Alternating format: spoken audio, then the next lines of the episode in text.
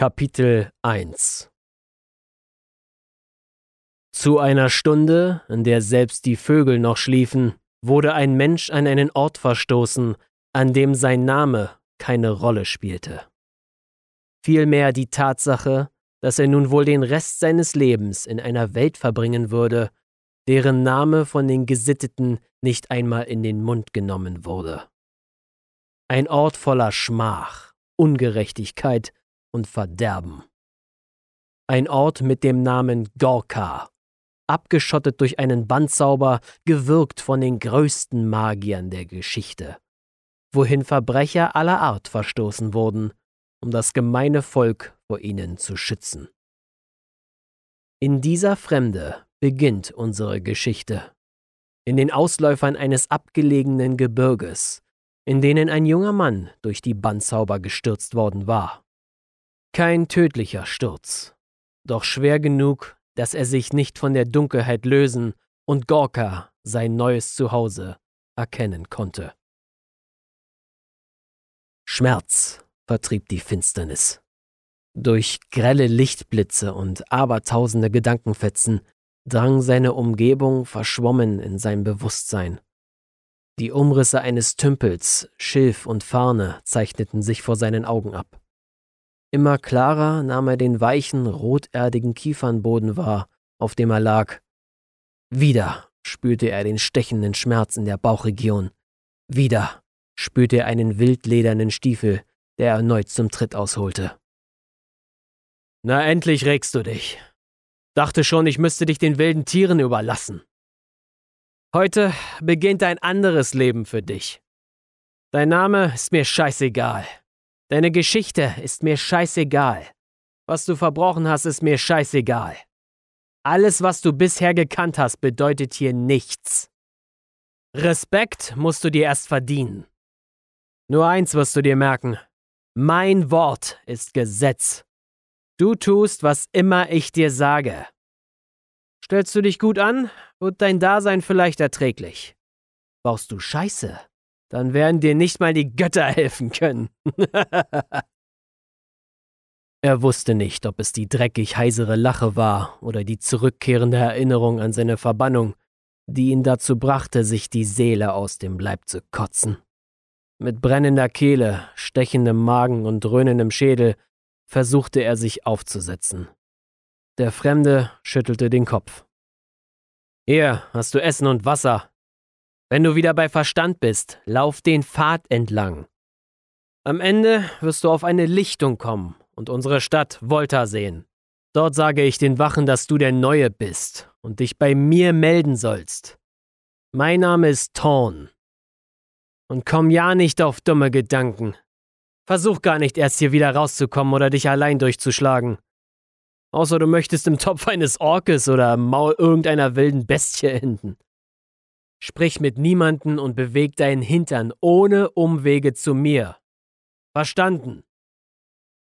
Nicht nur ein Tier huschte vorsichtig an ihm vorbei, bevor er in der Lage war, sich seinem Schicksal zu stellen. Hätte er noch einen klaren Gedanken zustande gebracht, so hätte er sich nicht dazu zwingen können, den kalten, bitteren Brei zu essen. Immer wieder musste er seine Hand auf den Mund pressen, um den Würgereiz zu unterbinden, der in ihm aufstieg, wenn er auf ein fauliges Stück Fleisch biss. Als der Kampf mit dem Essen endlich ein Ende gefunden hatte, leerte er den Schlauch Wasser in einem Zug. Das Wasser schmeckte fahl und ledrig. Sein Schicksal schmeckte nicht viel besser. Vielleicht sollte er einfach in den Tümpel warten und sein letztes bisschen Leben dort lassen. Ob es sein Überlebenswille war, der ihm davon abhielt, oder die verschwindend geringe Hoffnung, die Fremde vielleicht doch wieder verlassen zu können. Irgendetwas in ihm trieb ihn dazu an, den Rat Thorns zu folgen und Volta aufzusuchen. Als er sich auf den Weg begab, dämmerte es bereits. Er würde sich beeilen müssen, wenn er sich nicht in der Dunkelheit verirren oder als Festmahl eines Raubtieres enden wollte. Seine zerlumpte, verdreckte Sträflingsbekleidung klebte an seiner schweißnassen Haut.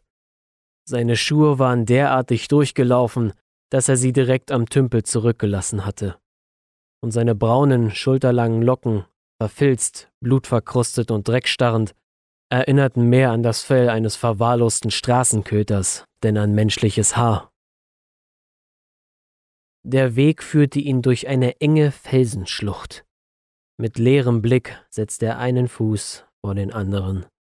Wenn die Augen der Ausdruck zur Seele waren, fuhr es ihm durch den Kopf, dann hatte er wohl keine mehr. Am Ende der Schlucht erreichte er einen Felsvorsprung, von dem er aus in ein weitläufiges Tal blicken konnte, das von orangenem Licht geflutet wurde. Langsam verschwand die große blutrote Kugel in der Ferne hinter den Wipfeln eines fast schwarzen Waldes. Ein bedrohliches Knurren hallte von den Felsen wieder. Ein kalter Schauer kroch ihm den Rücken hinab. Vorsichtig drehte er sich um und blickte in die Augen eines furchterregenden Tieres. Seine Zähne gefletscht und sein Fell aufgestellt, wartete das Ungetüm nur darauf anzugreifen. Das Herz des Neuen klopfte so laut, dass er sich sicher war, dass man es wahrscheinlich noch jenseits des Waldes hören konnte. Behutsam setzte er einen Schritt zurück. Ein großer Fehler, wie er feststellen musste. Das Biest, eine Mischung aus Berglöwe und Hyäne, fauchte wild. Am ganzen Körper zitternd schloss der Neue die Augen. Er versuchte seine Angst, die sich als Kloß in seinem Hals festgesetzt hatte, runterzuschlucken. Wenigstens würde er in diesem Höllenloch ein schnelles Ende finden. Er vernahm einen lauten Schrei und spürte einen Schwall warmer Flüssigkeit auf sich herabregnen. Doch der Schmerz blieb aus. Er wagte nicht, die Augen zu öffnen, blieb kauernd in der Hocke, die dünnen Arme wie ein schützenden Schild über den Kopf gelegt. Drecksviecher. Hey du! Was im Namen der Truppe treibst du hier? Es ist fast dunkel. Keine Zeit für so einen Halbwüchsigen wie dich herumzulungern.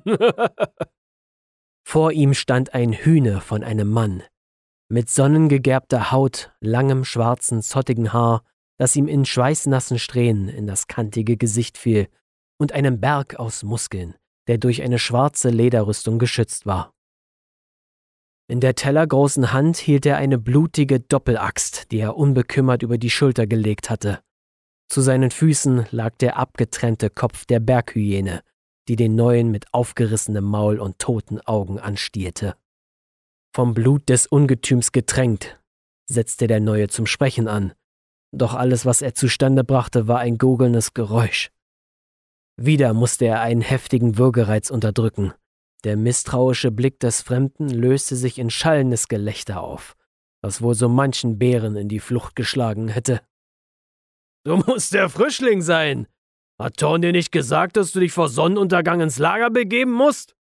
Weißt du eigentlich, wie scheißgefährlich es hier draußen ist? Kannst von Glück reden, dass du keinem Wag oder ähnlichem Dreckspack über den Weg gelaufen bist. Sonst wär's deutlich ungemütlicher geworden. Mann, dass ihr Neuen euch nicht mal an die einfachsten Regeln halten könnt. Kein Wunder bist du hier gelandet. Naja, was soll's. Ich bring dich runter. Mein Name ist übrigens Torwald. Er streckte dem Neuen einer seiner riesigen Pranken hin.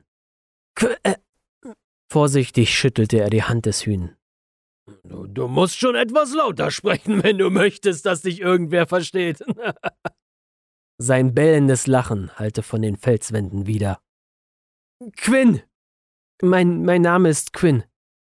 Na siehst du, geht doch. Torwald klopfte ihm so kräftig auf den Rücken, dass Quinn unter der Wucht fast zusammengebrochen wäre. Ohne viele Worte kamen sie am Rande Voltas an. Es war innerhalb kürzester Zeit so dunkel geworden, dass man die eigene Hand vor Augen nicht mehr erkennen konnte als hätten die Magier bei der Errichtung der Strafkolonie sogar den Mond verbannt, dachte Quinn bei sich. Das nahe Heulen eines Wolfsrudels ließ ihn zusammenzucken. Doch in Begleitung Torvalds fühlte er sich sicher. Schließlich richteten sich die angespitzten Baumpfähle des Schutzwalls im fahlen Licht der Fackeln wie Riesen vor ihnen auf. Hier endet unsere Reise.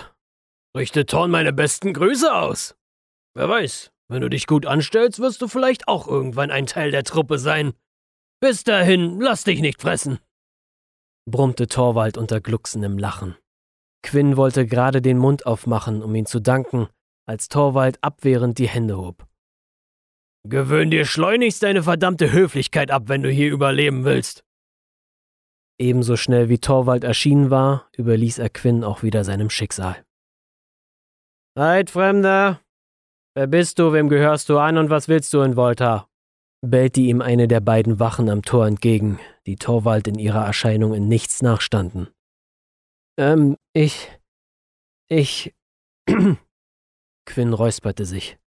Ähm, ich bin der Neue und soll mich bei Thorn melden. Du bist spät. Hättest schon viel früher da sein sollen. Was soll eigentlich das ganze Blut? Die Wache beäugte ihn argwöhnisch. Bevor Quinn überhaupt zu einer Antwort ansetzen konnte, unterbrach ihn die andere Wache. Geh zu Thorn, klar. Wenn du reinkommst, findest du auf einer kleinen Anhöhe ein Haus mit Turm. Thorns Haus. Ist nicht zu verfehlen. Wage es nicht Ärger zu machen, oder ich trete dir meinen Stiefel so tief in den Arsch, dass er vorne wieder rauskommt. Hast du verstanden? Quinn nickte hastig und ging so rasch er konnte an den Wachen vorbei ins Innere der Stadt. Ein säuerlicher Gestank aus menschlichen Ausdünstungen, Erbrochenem und Jauche hatte sich wie eine Wand vor Quinn aufgebaut. Die Nacht war durchdrungen von Gegröle, derben Gelächter und Brechgeräuschen aus den heruntergekommenen Tavernen der Stadt. Trotz später Stunde waren immer noch Menschen unterwegs, die jedoch mehr wankten als gingen. In den verwahrlosten Straßen reihten sich schlecht gebaute Lehmhütten aneinander, die einzig und allein deshalb noch zu stehen schienen, weil sie keinen Platz hatten, um auseinanderzufallen. Quinn suchte nach dem Haus, das die Wächter ihm beschrieben hatten. Mit dem Turm und den massiven Steinwänden wirkte es neben den schiefen Lehmhütten wie ein Fremdkörper. Im Inneren brannte noch Licht. Der Eingang wurde von zwei Fackeln erleuchtet. In die schwere Holztür waren Symbole in blutroter Farbe geschnitzt, die Quinn vollkommen unbekannt waren. Sie schimmerten bedrohlich im flackernden Schein der Fackeln. Quinn klopfte mit dem schweren Eisenring an der Tür und trat ein. Na endlich, Mann, wo warst du? Hast du dich erst noch in der Taverne volllaufen lassen oder was? Wie siehst du eigentlich aus?